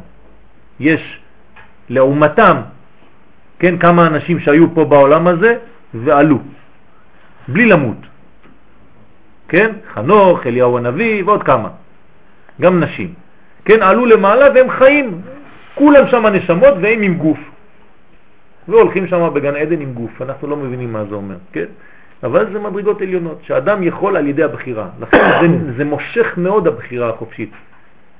אדם הראשון רצה לבחור בבחירה חופשית, לכן הוא נפל ממדרגתו, כדי שתהיה לו בחירה אמיתית. אותו דבר, כשאתה מגדל ילד, אתה במשך השנים הראשונות לא נותן לו לבחור. אתה רוצה הכל להחליט בשבילו, נכון? עד שנמאס לו ממך כבר. תעזוב אותי כבר, אתה משגע אותי, תן לי לבחור בעצמי. אז הוא עושה דברים הפך. למה? כי הוא רוצה ליפול למדרגה הזאת כדי שתהיה לו החלטה משלו. אז אתה צריך לתת לו, אין מה לעשות. אתה צריך להגיד לו, תשמע, אתה עכשיו גדול, אתה צריך להחליט מהחיים שלך. אז תחליט, אתה צודק. אני לא רוצה להתערב. אני אמרתי לך איפה הקודש ואיפה החול, איפה הטומאה, איפה הטהרה. עכשיו אתה תחליט, ובחרת בחיים. אני מקווה שתחליט ככה, כי זה הדרך הנכונה. אז אולי ייקח לך 20 שנה, 30 שנה, הוא יעשה סיבובים, סיבובים, מפה לכל מיני בלגנים, ואחרי זה יחזור. מה, כולכם הייתם צדיקים מאז שהייתם קטנים? אני לא רוצה להזכיר לעצמנו מה, מה היינו עושים, כן? באנו גם כן ממקומות רחוקים, כן? אז לא לשפוט את הילדים מהר. אנחנו כשהגענו בסוף, אנחנו אומרים, כן, הנה הגעתי עכשיו. אז הוא אומר לך, גם אני רוצה לעשות את הסיבוב הזה. כן, זה לא פשוט. ואתה אומר, אוי ואבוי, אם הוא עושה מה שאני עשיתי, השם ישמור, איפה הוא יגיע? לא, אנחנו רוצים אה? לקצר את הדרך. אז אתה לא, אסור לך, אי אפשר, אי אפשר. הקדוש ברוך הוא בעצמו נותן לנו לעשות את הסיבוב הזה. אז מה, אתה אבא תמנע ממנו?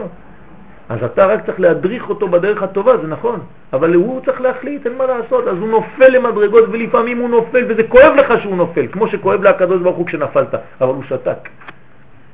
והוא נתן לך לקום לבד ולהחליט ועוד פעם ליפול ועוד פעם להחליט ועוד פעם אתה אומר נמאס לי כבר מהחיים האלה כן, עד שבסוף אתה אומר טוב, הגיע הזמן, אני עכשיו רוצה להתחיל להיות אדם טוב אז לפעמים זה היה בגיל 30, 40 לא חשוב, רבי עקיבא התחיל בגיל 40 לפני זה הוא היה רואה תלמיד חכם ברחוב רץ אחריו עם כל חבורה. מפחיד תלמידי חכמים. תלמיד חכם היה רואה את רבי עקיבא, לפני שקראו לו רבי עקיבא, היו קוראים רק עקיבא, אומר, חבר'ה תיזהרו, עקיבא בא, כן, רץ אחריהם, נושך אנשים, נושך אותם. נושך אותם, רץ אותם, או, או, תעוף מפה, כן, כן, כמו כלב. עקיבא, עד גיל 40, אתה, אנחנו לא מבינים מה זה אומר. כתוב בקבלה שהוא היה בעולם התוהו, בעולם הפוך לגמרי מהקדושה, עולם התוהו. תנו לי תלמיד חכם, אני רוצה למשוך אותו כמו חמור, ככה הוא היה אומר. לא סובל תלמידי חכמים, שונא תלמידי חכמים. התחיל בגיל 40, תראו מה זה עכשיו. הרב של רבי שמעון בר יוחאי הפך להיות. איך? כן, הייתה לו החלטה, הוא החליט. אף פעם הוא לא היה יכול להגיע למדרגה כזאת אם הוא לא היה מחליט. אבל מה קרה לו באמת. בחיים שלו שהוא החליט? קרה לו, קרה לו דברים שקרו לכל אחד מאיתנו, אבל הוא, בשבילו זה היה שוק גדול והוא החליט לעשות החלטה אמיתית. והוא נכנס באמת. הוא לא אמר היום כן, מחר לא, אני קצת עייף, כואב לי הבטן, כואב לי הראש, כואב לי זה. לא, הוא אמר זהו, אני עכשיו נכנס, נכנס, נכנס. אבל לא כל אחד היה לו רבוש, היה לו. יפה, נכון. בסדר, בסדר, נכון. יפה מאוד. כן. אה, אז הוא עשה החלטה, ואחרי זה עשה לו רב, בחר לו רב. גם אתה יכול לחפש בכל הארץ, תמצא לך רב גדול. כן, למה לא? כן. למה לא? של הדור שלנו, כן. אבל קודם לכן, אם כי היה בעל בחירה, אבל ההכרעה לטוב הייתה יותר משום האור שהאיר בו, וגם בזה שייך נתינת שכר על השלמת הבניין. טוב, אני אה, לא רוצה להשלים לכם את השיעור כי זה מאוחר, אלא אם כן אתם רוצים להישאר. לא, אבל אני לא רוצה שמישהו למשל ירגיש לא נוח ויצטרך. אם אתם רוצים, אני מבחינתי אני יכול להמשיך. אתם רוצים להמשיך או להפסיק? מי שרוצה לצאת, אה, שיצא, אני לא, חס ושלום, לא מקפיד על אף אחד. ובזה מבואר גודל החטא של עץ הדעת שהרחיק את האדם מלהשלים תכלית הבריאה שהייתה יכולה להתקיים גם כשהיה בבחינת מלאך. והנה כלל ישראל, אחר שיצאו ממצרים והגיעו למעלה גדולה במתן תורה, חזרו לאותה בחינה של אדם הראשון, קודם החטא. זאת אומרת, מתן תורה, הגיעו לזה עוד פעם. חזרנו, עם ישראל חזר למדרגה הזאת. וכמה זמן אחרי יציאת מצרים? 50 יום, זה כלום. תראו מאיפה באנו במצרים. זאת אומרת, מי שמפחד היום ואומר, איך יהיה משיח, איזה משיח, איזה מדרגה. תראי, הנה עם ישראל, 50 יום, כלום, מה זה 50 יום? הנה, מפסח לשבועות, כלום. ולא היו בפסח כמו אנחנו היום, ברוך השם לומדים תורה והכל. 49 מדרגות של טומאה. תוך 50 יום עלו, קיבלו ובילה המוות לנצח, נגמר כל הסיפור. מה זה? מה קרה שם? מה קרה? אז מה, אתם מפחדים היום? ברוך השם, היום אנחנו במצב הרבה יותר טוב. אז ביומיים אנחנו יכולים לעלות, אם יש לנו גילוי כזה. בכלום. לא צריך 50 יום אפילו. לכן כל רגע שאנחנו נבין את העניינים האלה אנחנו יכולים לצמוח מחדש. אז הגיעו למדרגה הזאת קודם החטא של התגלות אור אלוהות עד שהיו רחוקים מחטא והיו יכולים על ידי כך להשלים הבניין כמו אדם הראשון קודם החטא. תראו מה זה, איזה מדרגה. אלא, עוד פעם, שנכשלו על ידי הערב רב. שם היה שם ביניהם אנשים, שם ישמור, כן, אותו יצר הרע שהיה שם עם הנחש, בא והתערב ביניהם, ערב רב. ערב רב זה טוב ורע, ערבוב, אותו דבר. שהיו באותה בחינה של הנחש, אותו דבר, כמו הנחש, רק בצורת אנשים. שהסיתו אותם לטעום מעץ הדעת. עוד פעם, אדם, אדם, אנשים שבאים ואומרים לך, או, אולי לא כל כך חמור, בוא תעשה ככה, אולי תעשה ככה, כן? בוא תשמע קצת מה שחצי סנט.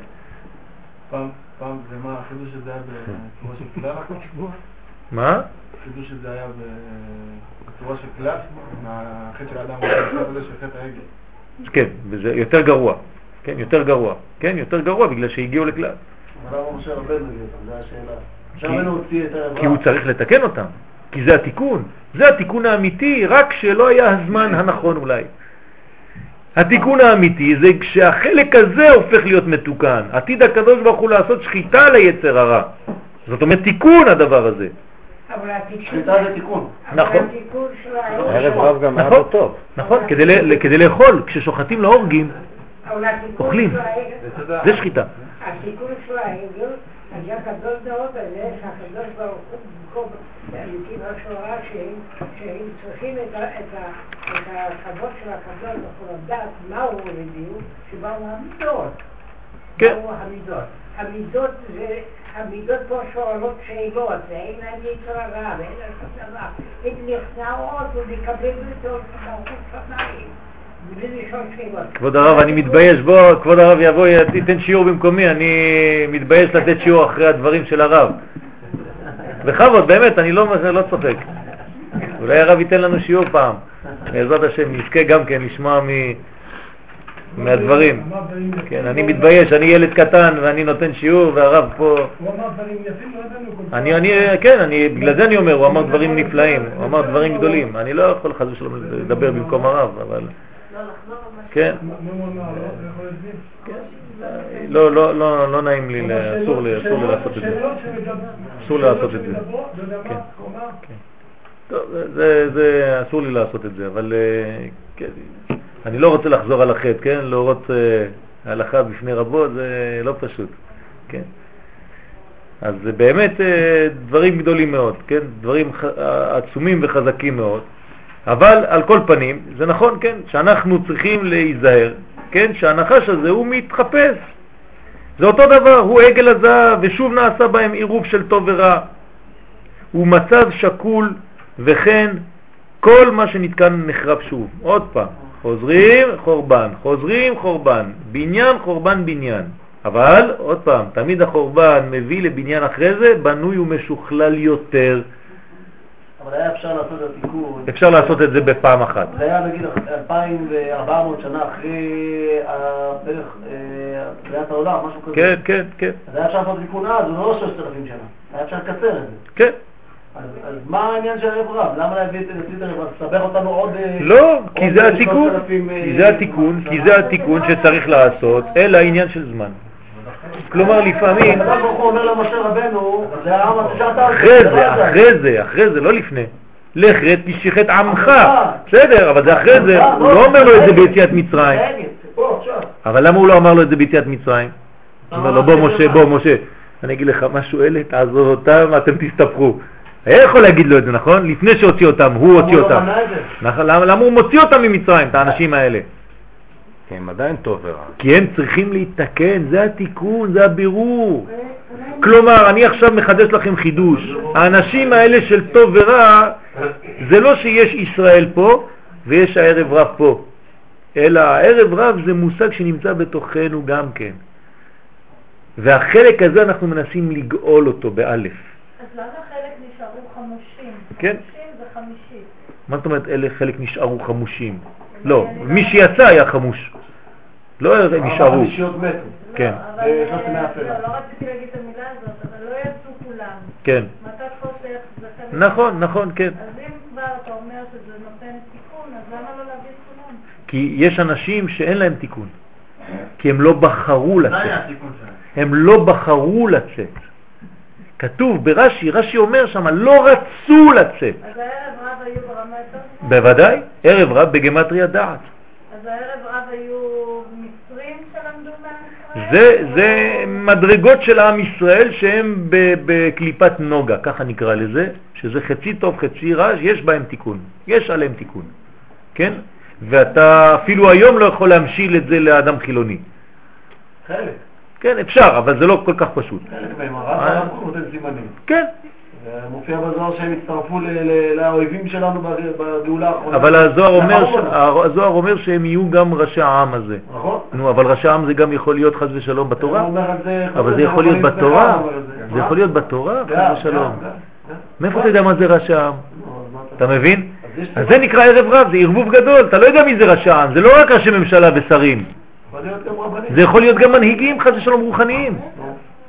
אז מה זה אומר? אז זה אומר שאנחנו צריכים עבודה רצינית ולמצוא תלמידי חכמים אמיתיים.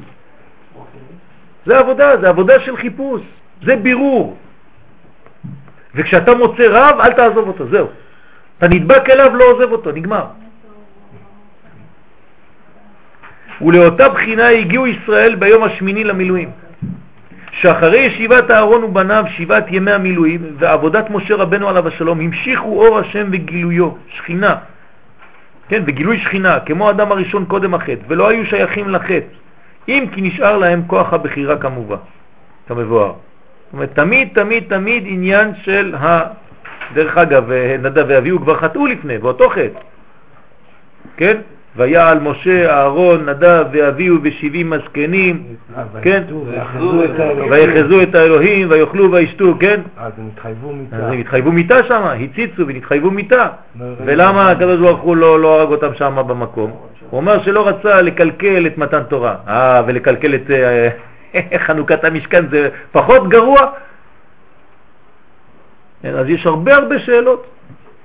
אלא שגרם חטא נדב ואביהו שחזר הכל לקלקולו ונתחזק שוב כוח הרע בהם, כמו אחר חטא עץ הדעת. עוד פעם חוזרים תמיד לאותה מדרגה. תראו כמה פעמים פספסנו את הגאולה. וזה מה שאמר להם משה רבנו עליו השלום, אותו יצר הרע תעבירו מלבבכם. מה שבפשוטו לא מצינו רמז לזה בדברי משה רבנו, זה חכמים דורשים את זה, שהרי לא אמר להם אלא זה הדבר אשר ציווה השם, תעשו, וירא עליכם כבוד השם. ואנחנו מבינים שזה ביטול היצר הרע, להוריד את היצר הרע מהלב שלנו. בפרשה לא רואים בדיוק מה החטא שעשו נדב ואביהו. יש כמה דעות, גם ברש"י. יפה מאוד, יפה מאוד, יפה מאוד. נכון, נכון. אחרי זה שהוא מדבר, שהוא מזהיר אותם לא להיכנס כתובי יין, אז אנחנו רואים שאולי גם... כן. זה החטא שלהם. אי אפשר, אי אפשר לפרש את זה ככה לא- לא בפשוטו. אי אפשר לפרש כפשוטו. אין דבר כזה שתויי יין למשה ש- שנ... רבנו, אין דבר כזה. אין דבר כזה. אין דבר כזה שתויי לא יין. לא שתו. חס ושלום, מה אתם חושבים שזה... אפשר, מה, לקחו אה, בירה לפני שנכנסו? לא, יין. לא חשוב, אני סתם... לא בירה. כן. איזה יין. איזה יין. כרמל. אה, מרלו, מרלו.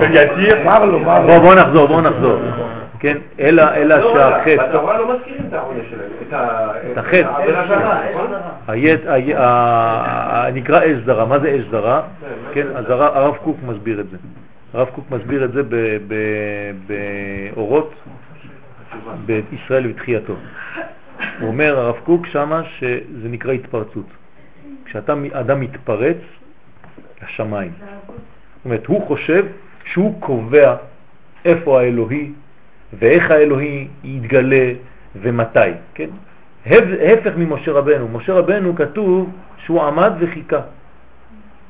כן? לא רצה להיכנס, ולא יכול משה לבוא אל האוהל. לא יכול. והם נכנסים. זאת אומרת שמשה יודע איפה הגבול עד שויקרא אליו השם. הוא מחכה מה? מה משה מחכה? שהיוזמה תבוא מהאלוהי. זה הבעיה של כל אחד מאיתנו פה. צריך להיזהר מאוד כשאנחנו מתפרצים לשמיים. שלא, לא עניין של ללחוץ, שאנחנו לא, הפוך, ללחוץ זה גילוי. זה תמיד בא ממעלה למטה, שהוא יתגלה. אבל לא שאני כביכול חושב שאני עולה לשמיים ואני יוזם את, את המגע בינינו, את הקשר בינינו. אני לא יוזם כלום. זה העניין, כן? אתה יכול ללכת אם אתה צריך, אה, אני לא, אני לא מקפיד, אין שום בעיה. מי שצריך ללכת שילך. זאת הבעיה, היוזמה האנושית. צריכים לדעת בדיוק מה הקדוש ברוך הוא רוצה ולא אני מחליט. ויש אה, בעיה חמורה יותר, כי אם אתה מחליט לעלות לשמיים ולהתגדל בקדושה, זאת אומרת שהקדוש ברוך הוא לא נמצא פה. הוא נמצא שם, איפה שאתה החלטת שהוא נמצא. יש בעיה גדולה מאוד בזה. ובמילים פשוטות אני יכול להגיד לכם את זה גם כן אותו דבר. כשאתה מחליט בשביל הקדוש ברוך הוא מה זה גאולה. כן? לא, לא מתי, מה זה. מה זה. כן? זאת אומרת, מתי אתה לא מחליט. הוא מחליט, אתה רק מנסה לגלות מתי הוא החליט. אבל מה זה גאולה? כן, להגיד לקדוש ברוך הוא למשל שראשית צמיחת גאולתנו שמדינת ישראל היא לא גאולה, זה חד ושלום, כאילו לומר לקדוש ברוך הוא לא מתאים לי מה שאתה עושה. אני יודע יותר טוב ממך מה זה גאולה, למדתי עם הרב שלי. זה מה שאנחנו אומרים לקדוש ברוך הוא בעצם. למה? בגלל שעשית את זה עם חילונים, וחילונים זה לא דתיים. פש, איזה חידוש, נו, ו... אז אם עשית עם זה עם חילונים והם לא דתיים, אז הם אנטי דתיים, אז הם אנטי אתה, אז איך אתה יכול לעשות אנטי אתה, היא גאולה עם אנשים שהם אנטי אתה. אתה לא מבין, נכון? קשה לנו להבין. ואנחנו צריכים להאמין שגם זה חלק מהקדוש ברוך הוא. יש לו בחירה, אנחנו לא מבינים את הדרכים שלו. הוא עושה דברים שאנחנו לא מבינים, והדברים נעשים על ידי אנשים שהם לא בעניין הזה. כן. ותלך לשולחן ערוך, לסימן תכ"ח בשולחן ערוך, שם מביא לך טור, שכן, באטבש בפסח, שכל חג וחג, כן, אז למה אלה החילונים האלה קראו ליום הזה יום העצמאות? למה? זה כתוב בשולחן ערוך שם לפני כמה אלפי שנים, כן, כמה מאות שנים. כן, שמה? שיהיה יום אחד שיתחיל בעין. ומאיפה ידעו את זה? מה, החילונים הלכו לראות שם? לא הלכו לראות בכלל, נכון? קבעו את השם הזה, היו יכולים... נכון, מקביל לא לשביעי של פסח. עין. לא היה לו בן זוג. אומר, עוד מעט יהיה איזה חג שיהיה מתחיל בעין. מה, ידעו את זה החילונים? ושיהיה אותו יום כמו השביעי של פסח. איך? וזה יוצא בדיוק, למשל השבוע, השנה, זה ממש יוצא יום רביעי כמו שביעי של פסח, שיהיה יום רביעי, יום העצמאות יום רביעי, תמיד. מה זה החידוש הזה? איך אנשים יכולים להמציא דבר כזה? כן? זאת אומרת שהקדוש ברוך הוא מנהיג את עולמו ואסור לי אני על ידי יוזמתי להגיד לקדוש ברוך הוא מה טוב, מה לא טוב.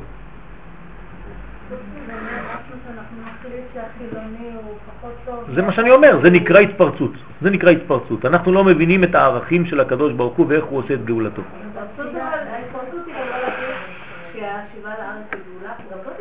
זה לא, זה לא החלטה, זה תורה. זה לא החלטה. זה לא החלטה, זה תורה. בוודאי. הפוך. זה גאולה, זה כתוב בתורה. זה כתוב בתורה. כי תבואו אל הארץ, זה, זה, זה מצווה מן התורה, מצווה מדאורייתא, הפוך לגמרי. חכמים אומרים בגמרא, כן, אין לך קץ מגולה מזה כשארץ ישראל תיתן פירותיה בעין יפה, וכשעם ישראל כי קרבו לבוא, כי הם באים. וכיפר אדמתו עמו, הפוך. כשהקדוש ברוך הוא הוא היוזם, כאן זה הוא היוזם, הוא אומר לי שהגאולה היא כשעם ישראל חוזר לארצו, לא אני. והבאתי אתכם והוצאתי אתכם מקברותיכם והבאתי אתכם אל אדמתכם. לא, למה? זה נבואה. אבל זה נבואה, זה לא, זה נבואה, נבואת יחזקאל. והוצאתי אתכם מקברותיכם והבאתי אתכם אל אדמתכם וחייתם וזרקתי עליכם מים טהורים וכו' וכו' וכו', כן? הפוך. זה הגאולה הטבעית, כן? אז יש אנשים שיחלקו על זה, בסדר, יחלקו. יש מחלוקת, יש מחלוקת בין הדברים, בסדר? הבעיה זה שלא לקבוע לקדוש ברוך הוא מהם הדברים. אנחנו מנסים לעשות את המצוות כמו שהוא אומר לנו. יש לנו מצוות יישוב ארץ ישראל, כן? לכו לעלמא, כולם מסכים, יש לנו גדולים. הרמב"ם, הרמב"ן, כן? מצוות יישוב הארץ, אין לנו מחלוקת על זה. המחלוקת שלהם זה לא על יישוב ארץ ישראל, זה על, על מדינת ישראל. זה לא על יישוב ארץ ישראל, אז יש לך כבר בעיה. אם אתה לא עולה לארץ, אתה בין כה וכה בחטא. עכשיו כשאתה תעלה לארץ ולא תקבל את מדינת ישראל, זו מחלוקת אחרת. אבל לבוא לארץ אין שום מחלוקת, כל הדתיים בעולם. כן, כן. נכון, שלא יעלו כחומה וכו', כן. להגיד הלל ביום העצמאות, כן? נו, כן, בוודאי. להגיד הלל ביום העצמאות. מי שלא אומר הלל ביום העצמאות, זה, זה, זה, זה כאילו שהוא לא מאמין שזה גאולה, הוא סתם עושה את זה פרווה כי אמרו לו.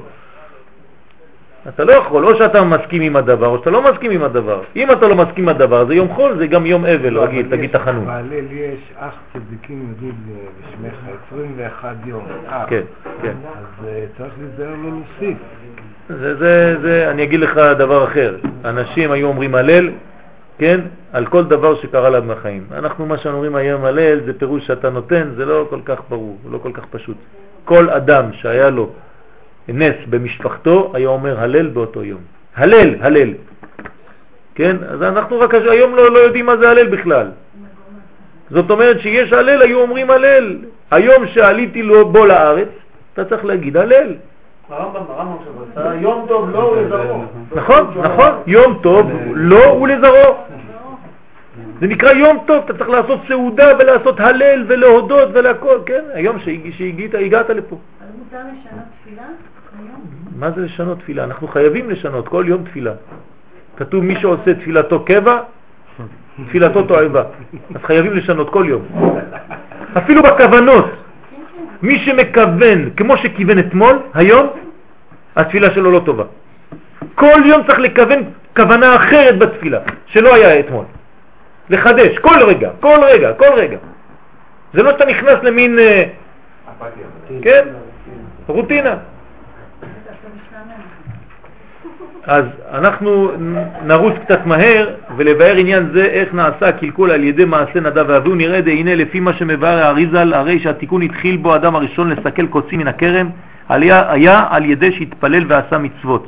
ומשמע שהיה זה על ידי מעשים של עשה טוב שהגדיל כוח הטוב בעולם זה מה שצריך לעשות להגדיל כוח הטוב בעולם לא להתחיל להילחם עם חרבות נגד הרע אלא להרב, להרבות בטוב ועל ידי זה נתבטלו כוחות הרע והסתת הנחש הייתה לאכול מעץ הדעת.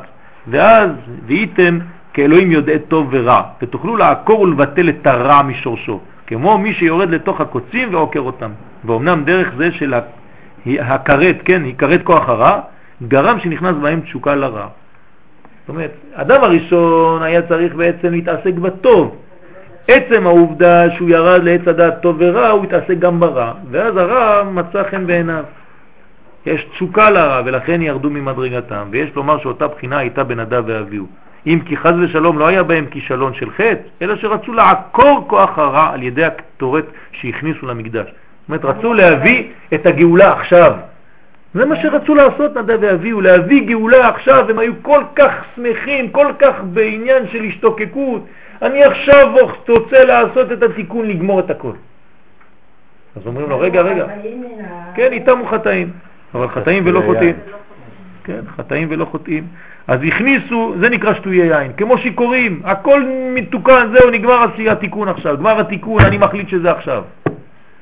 אז נכנסו למקדש והדרך הרצויה הייתה על ידי שישראל יקיימו תורה ומצוות. זאת אומרת, זה כאילו הם עשו את העבודה במקום כולם. כמו אדם הראשון קודם החטא, היה צריך להרבות בטוב, ועל ידי זה יגבירו כוח האור. הם רצו לבטל את הרע, אז אנחנו אומרים עכשיו פה, זה הלימוד של כל השיעור הזה. זה לא מתעסקים ברע, אלא מרבים בטוב. זהו. נכון, אבל זה, זה רעיון, כן? רעיון. אבל הרעיון זה להתעסק בטוב.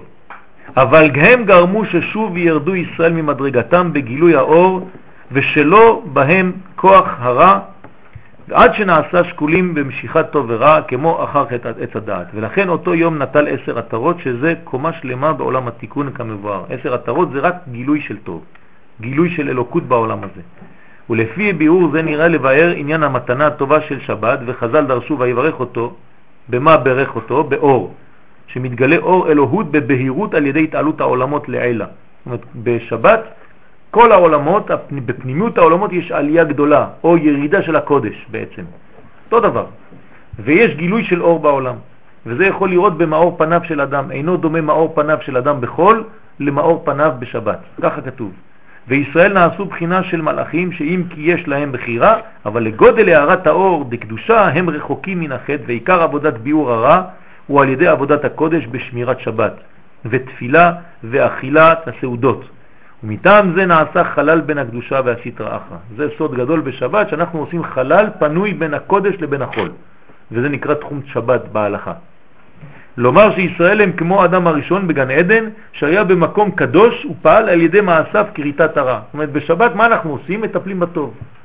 אפילו בירור בצלחת אנחנו לוקחים את הטוב, כן? ולא מטפלים ברע. כלומר, מטפלים בטוב, זה התיקון.